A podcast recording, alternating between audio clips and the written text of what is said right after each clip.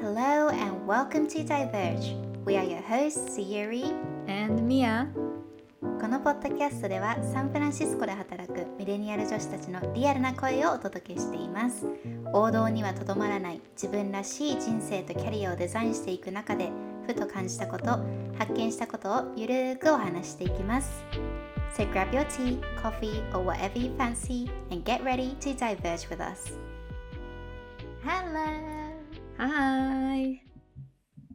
お元気今日はね元気です土曜日だからかなね、今日は珍しく土曜日にレコーディングしてます。はいいつも金曜日の結構疲れた時にやってるからちょっとうんリフレッシュいつもよりリフレッシュしてて今そ日うねうん今日今お昼なんだけど朝に私はブラジリアンワックスに行ってきてっおーていうのも来週ハワイに行くんですよ私。そっか来週じゃないそ再っ来週かうんそうそうそうなんでやるかと思って行ってきたんだけど まあ何回かねやったことがあるから I know how painful it is but it was a long time ago two three years ago and it was in Japan so it was really painful だし Oh my gosh え日本とアメリカで違ったうーんなんか日本はねえ行ったことあるないない日本はなんか抱き枕とか渡されるのでもそうだよね痛いからなんかにしがみつかないとそう耐えられないよねそうで多分なんかカバーみたいなのがあってこうまあ何し脱がなきゃいけないからさうんうんなんか気使ってやってくれた感じはあったけどうんアメリカはまあこう脱いでみたいな感じでここ寝転んでって言ってすごいおしゃべりするのよアメリカは。うーんで、なんか、oh, like, what do you do? とか、なんか、how's your weekend? とか、what's your plan? とかって聞かれて、答えようとするときにビリってい くから、 答えられない。あ 痛いみたいな。でも結構病院とかもそうだよねあ、そうだね。喋りな、はやっぱリラックスさせてんのかそうな。チェックしながらうんまあ、うんその狙いもあるのかもしれないし、うん本当に単にそういう文化っていうのもあるかもしれないけどすごい面白かった。その喋りな、すっごい喋りされながら、答えるときにビリっていくから、ね こう変な沈黙があるんだよね。How was your, how was your day? ああ、it's, it's good みたいな。へええなんかあるのその痛みを軽減するためのいや、薬とかえ、ないないない。ないえ日本もなかっえーた。そうなんだ、うん、なんか多分ね一緒かな日本もなんかなんかベイビーパウダーみたいなの振られてうんで、まあ、ワックス始まってでなんかトゥイザーで最後抜いたりしてでなんかオイルかなんかアロエジェルみたいなのを塗って終わりだったと思うの日本も。でアメリカもそれは全然一緒だったけどアメリカの方が早いね。ピピピピピピってこうすごい20分ぐらいで へえ終わりましたへえなんか冷たい空気みたいの欲しいよいけないね。なかったあ本当、うん、あるところもあるのかしらかなあそれはレーザー用かなあ脱毛サロンみたいな、ね、脱毛サロンもちょっと興味あるんだけど、うんあ、のアンピットはもう日本で終わっちゃったんだけど、うんまあ、例えば、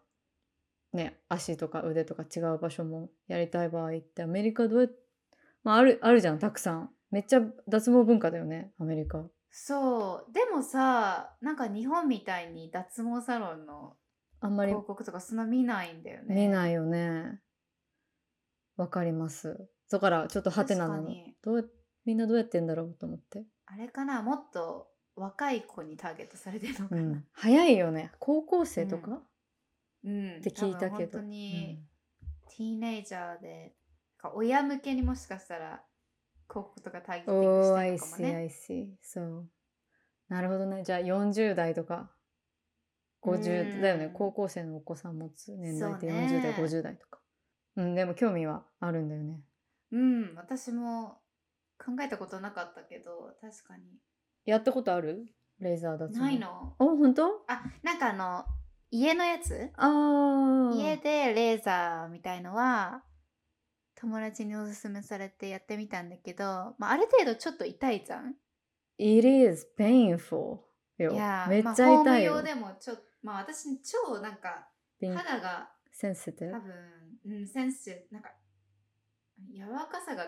関係あるのかわかんないけど、うんそうなんかすごいセンシティブだからそう痛いからなんか自分でわざわざさ痛み思をいしてやるのも嫌だなみたいな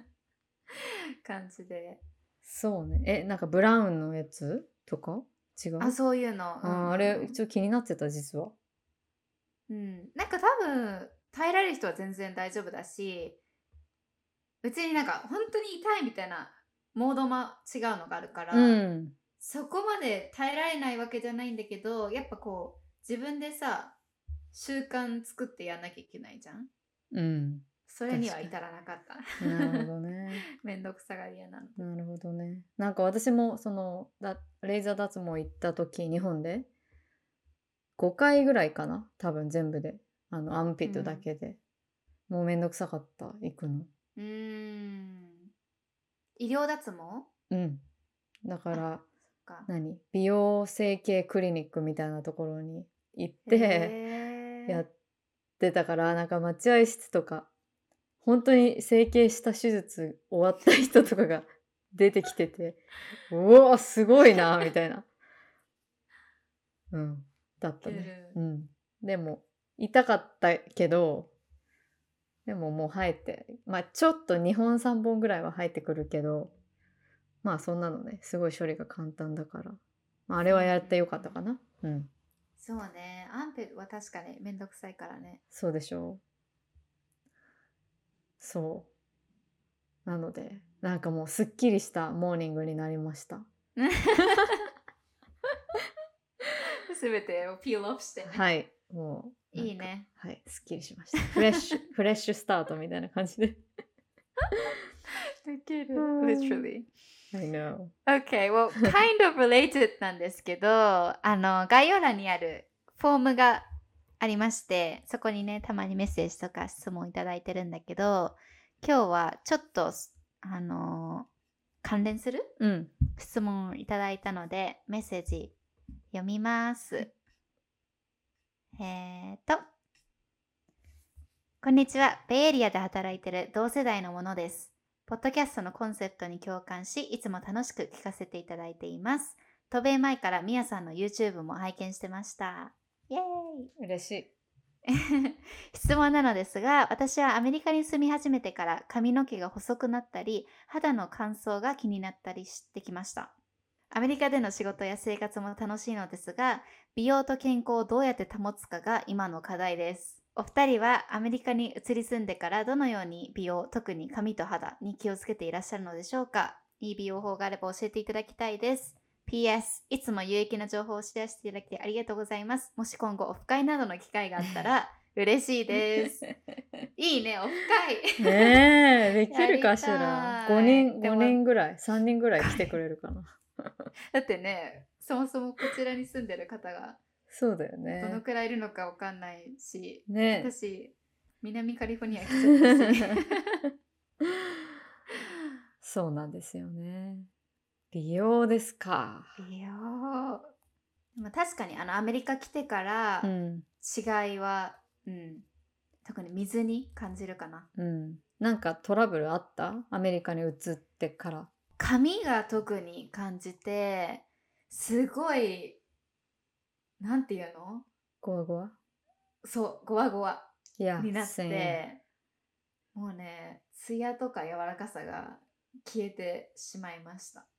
あの、わかります。多分それ水と乾燥だよね、多分ね。うんそう。そ私も気づいたらこうパッサってなってるのがもうわかる。うん。ねようにはなったな。肌は、まあ別にもともとちょっとこう、ニキビができたり、あのタイムトゥタイムでっていうのはあったのは変わらずだから、まあ、ちょっとは感想が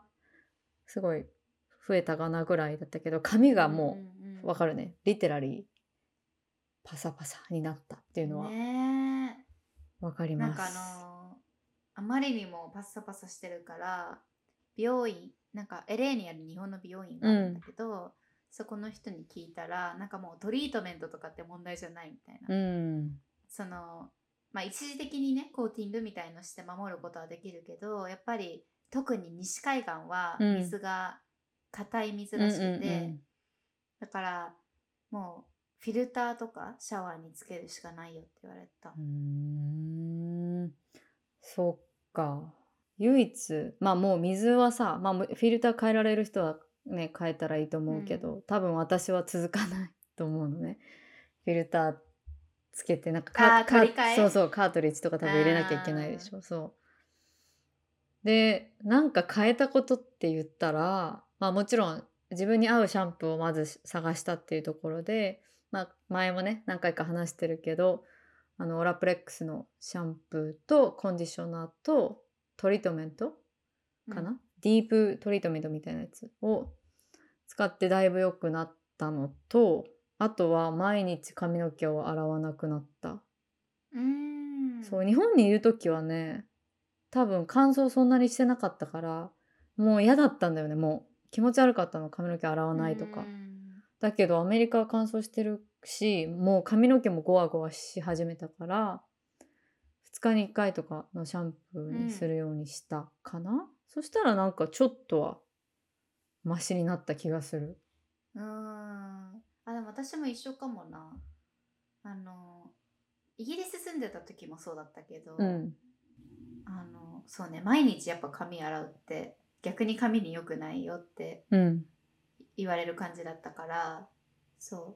今もね2日3日うに1ん回うんうにし んてて、同じくオラブレックスを使ってますまあでもやっぱりよりこうバンデイドなソリューションだなとは思うけどそうねこう一時的にねツヤが出たりちょっと柔らかくなったりするっていう感覚かなうんあとは私はスカルプが乾燥をすごいしするようになってアメリカに来てでスカルプのなんかちょっとレメディみたいなのをアベダアベーダー、うん right? うんうんアベーダーで買って、こう、直接アプライするんだけど、ピュピュピュピュっと。そうすると、こう、なんかスーゼングというか、メンティーななヒーリングになって、で、それを一日に何回かつけるっていうもの。で、まあ、意味あったのかわからないね。でも、やってみたりもした。そういうものを。ベタベタしない、それはね、ベタベタしなかった。ししそうだよいいねね。しうんうんヘアオイルんスカルプオイルってね、うんなんかその後髪洗わなきゃいけないそうそうそうちょっとグリースになったりとかっていうのはなかったからまあ気持ちもなんかスースーしてうんスージングな感じでよかったけどそうねそういう問題もありますがでもスカルプが乾燥してる時にやっぱシャンプーしすぎると多分もっと良くないからううんそれも気をつけながらっていう感じですねうんちなみにオラプレックスは何番だっけあれ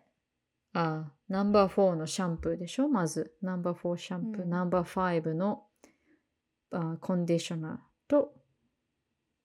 ナンバー6のボンドスムーザーってやつかうな。んそうだそううだ、ん、あ、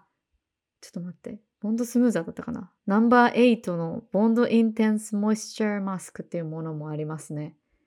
どっちだったっけなああそっちだと思そうっちだよね。そっちだね。うん、エンチャンスみたいなの書いてあったけどそうそうそう、それです。ボンドインテンスモイスチャーマスク。ナンちょバっーと重8。いよねあのマスクうん。そう。なんかやっぱまあ週いう週二週1間にかに。うーん。んでもほんと次の日が違う。うんうおーってなる。柔らかいそうよね柔らかい本当にねえあそれうはなん感動でしすたなあとはダイソンのドライヤー使ってて、うん。ドライヤーしながらあの乾かせるんだけどその前がねレブロンかなんかの同じよううにんドライヤーでブラシがついてるのを使ってたの。でそれ使ったら一時期は本当に良かったんだけどめっちゃもう髪がなんかバーンして て多分もうそ れや熱ばいい空気をさ直接こあうー髪に当アイてスてアイスるからもうなんかなんかそう焼けちゃったわみたいな感 Wow, that's じ damaging. の髪になって、うんそうでもダイソンの場合はそこまで熱くないんだよねうんだから全然ねそれですごいやっぱりブラシを使った時と使わない時の違いがすごい。いや、だってブローしてるみたいなもんだよね。うんうん、いいよね、あれ。いや、気になってはいるんですけど、私が今使ってるドライヤーが日本から持ってきたパナソニックのナノケアのあアメリカでも使えるやつを日本で買って持ってきたんだけあーどそ、れは正しいや私ね違うやつか、日本用のだけ買っちゃったからああ、I see, I see. なんか電圧が変えられるやつを買ったんだけど、いやわかんないよ、いいのか悪いのか。あ本当、うん、でそれ全然壊れないので買い替えるタイミングが全くないんだけど、そうでもダイソンのは気になってはおりますうん私的には確か去年買ったかなでも去年買ったものベストトップ3に入りわますね、おわうんお That's convincing あのーいやーまあ量が髪の量が結構多いのでその強い強いでも温度が低い風が出る分、うん早いんだよねなんか乾きがな That's good いやー本そ当にそれがすごいもうエフィシェンシー大切じゃん大切です いつも思うドライヤーしてる最中にああこの時間って思うし何もできないですよね、ね何ができますか何もできないです何もできませんポッドキャストも聞けません。うそう音だがよねうるさくて。うん。あとねアベダのうんブラシとオイルがすごいいブラシってこういうでかいい、やつ。そうあー私なんもか使ってま木のす。使ってる。内入れうん内入れっていうの、うんとかできるやつでもらったんだけどあれすごくない溶かすとツヤ出ないツヤ出るし、私はアウトレットで買って、すんごく安かったよ。10ドル、7ドルうんとかで、え、これ絶対買おうと思って買ったらすごくいいですね。ねうえ、ん。気持ちいいし。そうそうそう、うん多分アベダブラシで出てくると思ううん。あとオイルもなんかねベタつかなけど潤う、青いパッケージのやつです青いパッケージのやつね。ちょっと名前いっぱいありそうだけど。うアん、ベラヘアオイル。あでもすごいよ。アベラヘアオイルって言ったら、うんもうあの Google のさ、うん。検索のゲッスルじゃん。うん。一番初めにブルーボトルって出て くる。みんなそうやってやって る。えっとですね、Smooth Infusion Hairstyle Prep Smoother です。今日行こうかな、アベダ。あ、これね店舗あるっけあら、なんかモールに入ってる、あー、そっかそっか、うん確かに。その、ろ路面店は見ないよね。うん。なんラーメンチか、 ェンラーメンチェン What happened to me? やばいな。路面店は見わかないる、ですね。私もたまにそうなる。ねえ。なんか雨だといえば、うん。うんちょっと話ずれるんだけど、あの、ジャパニーズヘッドスパがすっごい LA あたりで流行ってて、セレブリティにね。もう一回何百ドルってするんだけど、うんなんかね、あの YouTube で調べたら出てくる。で、なんかもともと日本のアベダで働いてた日本人女性が LA でやってる美容院で、そのヘッドスパのなんか、あの、ビデオみたいなのが YouTube で有名なビューティーブログが上げたことですっごい話題になって、だからね、あのたまにこう、日本人うんふん。だって言うと、おー、ナイス、なんかヘスパー、日本ではもっと安く受けれるんでしょみたいな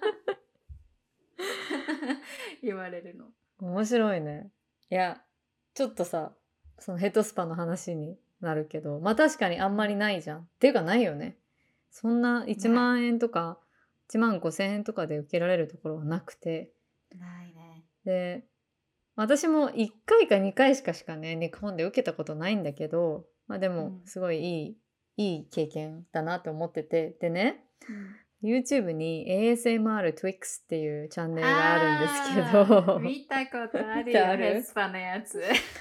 あれもう見てるだけで気持ちいいんだよね。ねえ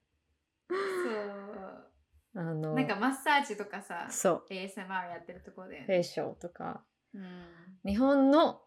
マッサージ店を回ってるゆイーストヨーロピアンの女性がややってる。るチャンネルで、もう本当にただただ最初から最後までを施術を見せてくれるの。でそれがもうものすごいスージングで私たまにあれつけながら寝落ちする夜。自分も受けてる。そう気分ね。ちょっと話がずれましたけねえでもいいよね。ヘッドスパは確かに、うん、結構日本特有、まあアジアど。うん。特有のものかなと思ってて、日本だとさ、シャンプーとか、あの、ヘアカットしに行ったら絶対シャンプー入ってるし、うん、結構その場でマッサージとかしてくれるけど、こっちはシャンプー別料金だったり、 うん、マッサージなんて絶対ないみたいなところも、まあ基本的にはそういやだから。基本 はない、うん、あと水のところも多いですよね、お湯じゃなあく確かて、にね、ううん、ん、うんうん水で髪の毛を洗われるというなのに日本より全然高深いいえめっちゃ高くないいカリやフォルニアの美容院本当に高いんですよそうあの実はついこの間行ってっていうのも私日本に帰った時に髪の毛を染めたんですよそうするとやっぱメンテナンスが必要じゃないどんどん新しい髪の毛が生えてくるからでもうちょっとこれはっていうところまで行ったからまあちょっと調べて髪の毛のヘア台に行ったんですけどいくらでしたかチップ含めて 300? うん300ドルでしたか高いよね約4万5千いかないぐらい か はい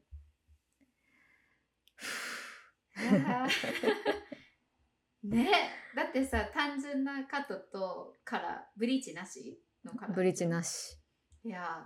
カットなしだよ、高いねちなみに今のはーえカットなしなの No やばいでしそょれはあいやーいやほんとね日本すごいですよはいあの技術と丁寧さと値段、うん本当に日本でそのハイライトとかを入れたのね私うんでトリなんかインテンストリートメントみたいなのもしてそれでも2万円とかようんそうだようねん、いやーはあプリビレッジですね本当に日本にいる方は美容院とかとマッサージもうん全然こっち高いのでうん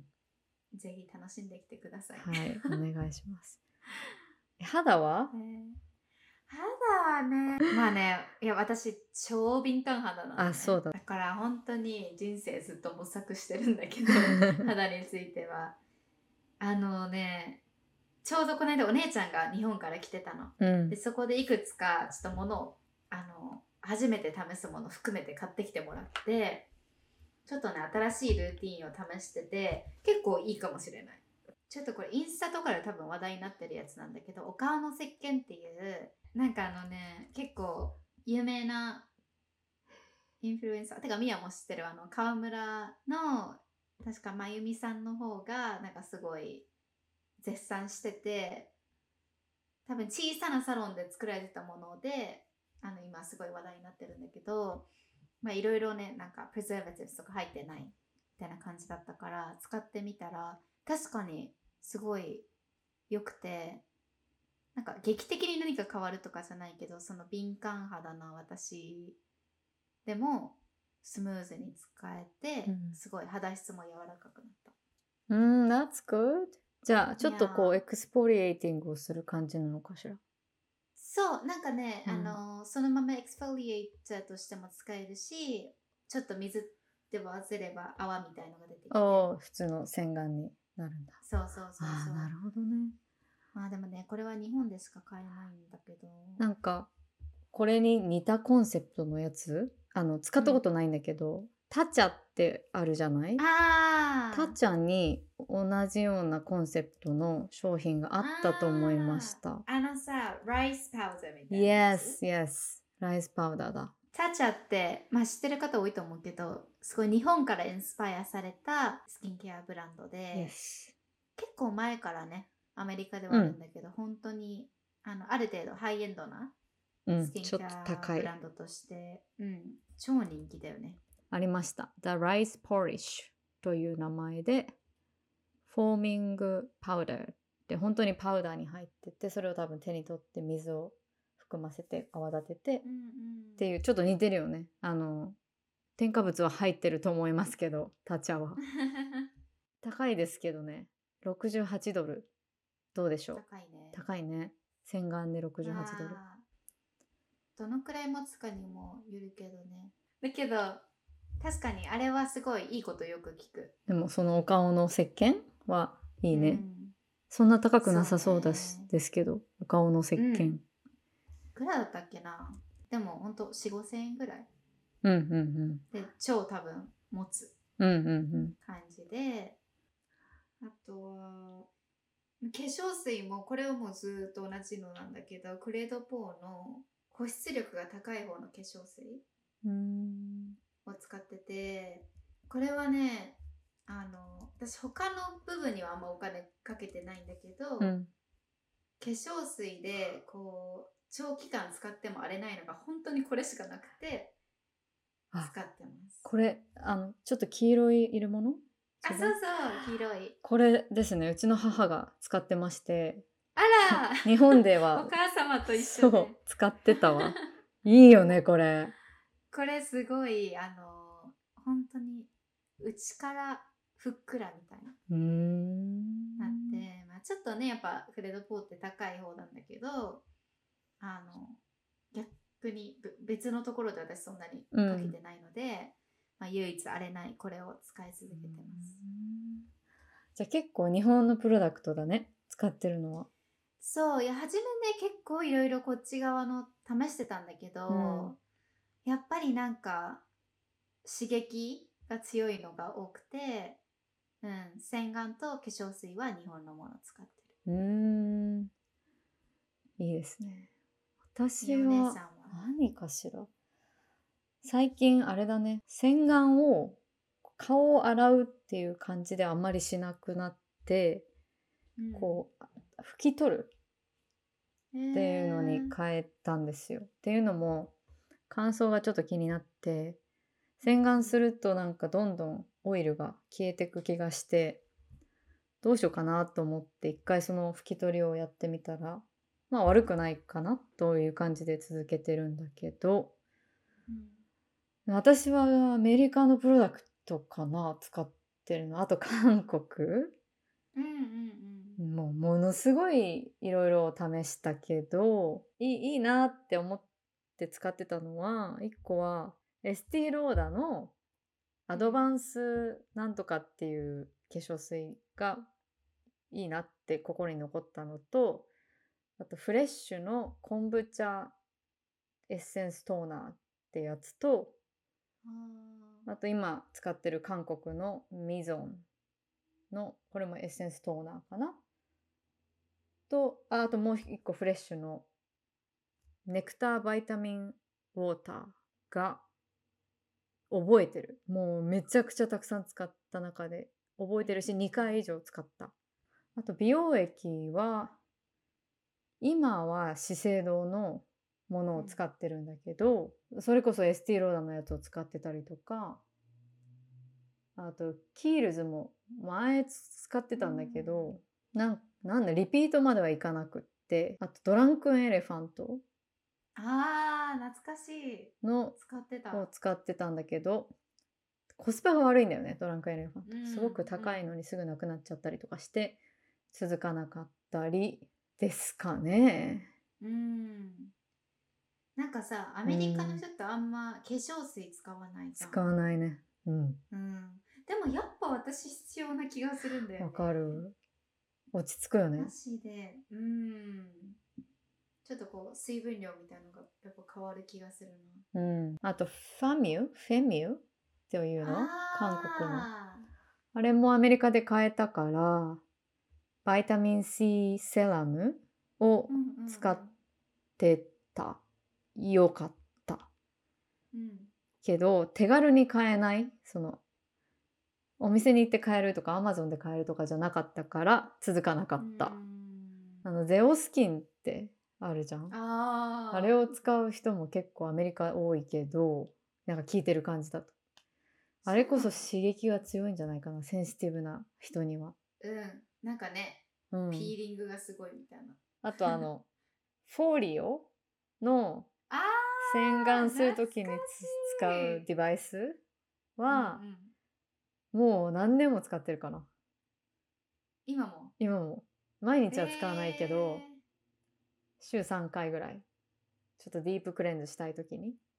使ってますそうフォレオってねなんかシリコンの何プツプツみたいなのがついてて、 優しくデそうだねィ顔ープもクレンズができる、うん機械うんでもなんかスペシャルな美顔器とかスティーマーとかはうん使ってなくてあの美顔器持ってたんだけどもう全く使わないんだよ ねそうだわかからるデバイス系はちょっと私には向いてないんですねあ私ね一つアメリカのだとセラビあ本当にードラッグストアとかで普通にあるやつなんだけどミエも使ってるって言た使ってる使ってる確かあのナイタイムのモイスチュライザー moisturizing lotion みたいな、 Yes あれめっちゃいいよねあれはもう多分5年使ってるわあれだけは変えないね悪いことがないからー、うん、うんうん本当に乳液みたいな感じだけどベタつかずうんしっとりする、うんうん私も最後あれ使ってる水が硬いとニキビが多分できやすくなるんだけど、うんそういう時にセラビーの、えっとね、アクニフォーミングクレンザーみたいのがあって、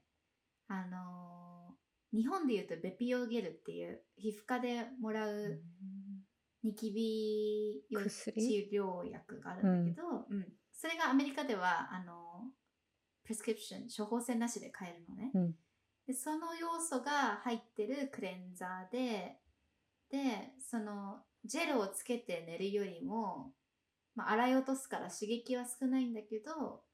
結構それで洗うとニキビが小さくなってるそれはねよくてなんかね私インスタであの皮膚科医おでコスメに詳しい人フォローしてんのねその人私が、もねフォロ、ーして激る推ししてた同じ人だったりしてジャムドットークあ違ったわ私はドクター・シェリーンっていう人だったあの皮膚にもコスメにも詳しい人って結構いるから私は参考にしてますそうだねまああとはある程度したら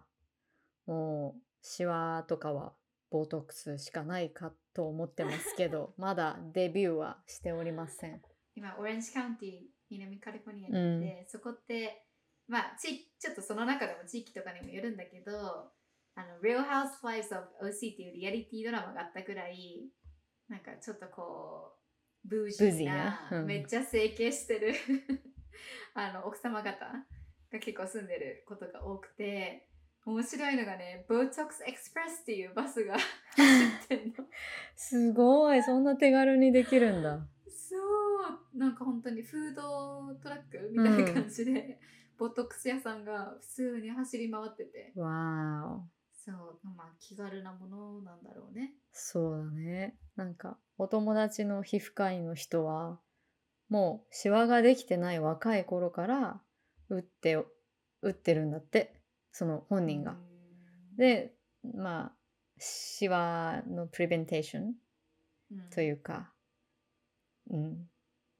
なんかそういうことをやるんだなと思ってまあシワができてからやるのもいいけどみたいなへ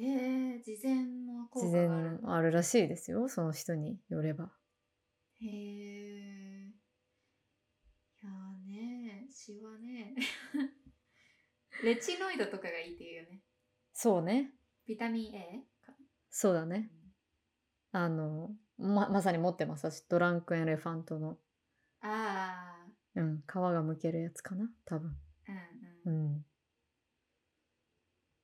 うん、んうんまあでも何が正解かというものはないんですがやっぱり自分に合ったものとかやり方を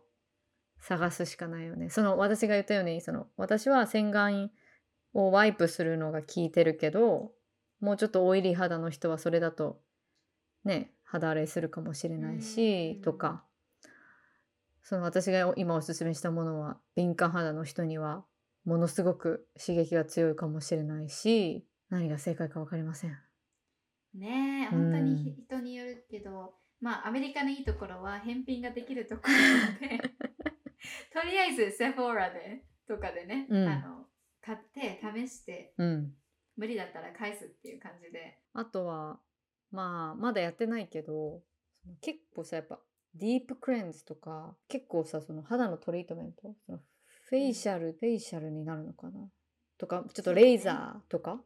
レイザートリートメントとか、まだデビューしてませんが、したら話します。それはね、す日本もすごいけどね、アメリカもすごいと思うよ、市場。結構みんな行ってる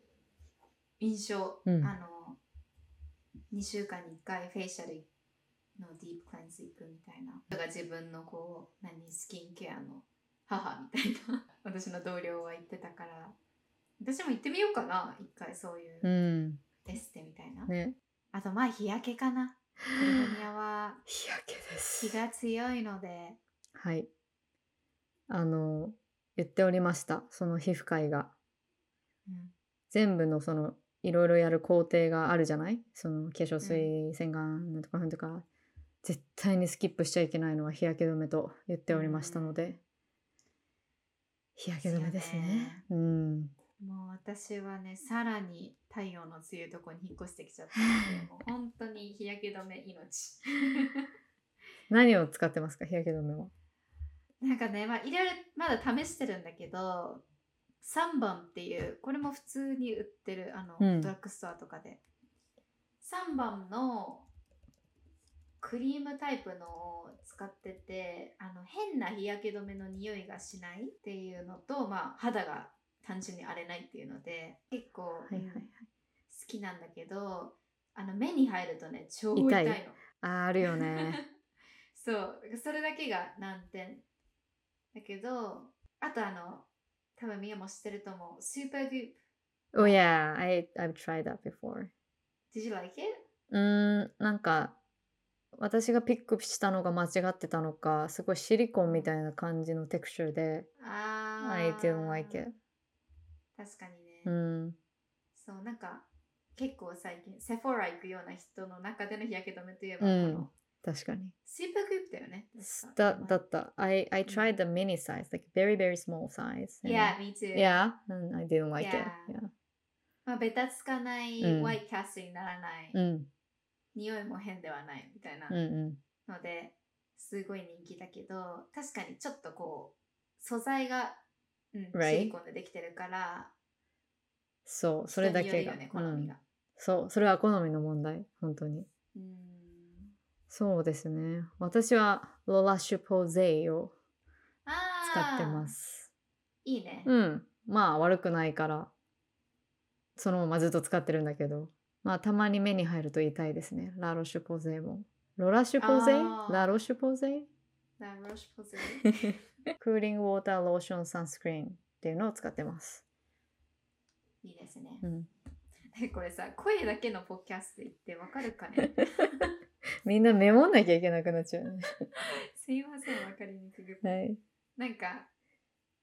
ねインスタでも 初めて声で載せてこっか、ね、うん話したもの。参考になったかわからないですがまあ私たちがいろいろ試してうん。今たどり着いてるのはこんな感じですうまんたなんか、すごくいいのとかあったらはい。紹介しますいつもと違ったねそうだね。はい。楽しかっねた。うん。ねえでは質問ありがとうございましたはい。また質問皆さんから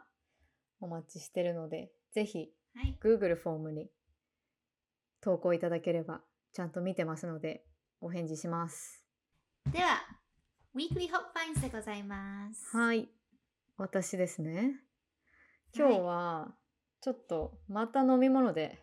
食べ物飲み物私多いんですけ ど申し訳ないですがいえいえ今ねアメリカでノンアルコホール市場が流行ってると思ってるんですよ。で、ノンアルコホールビールとかノンアルコホールカクテルとか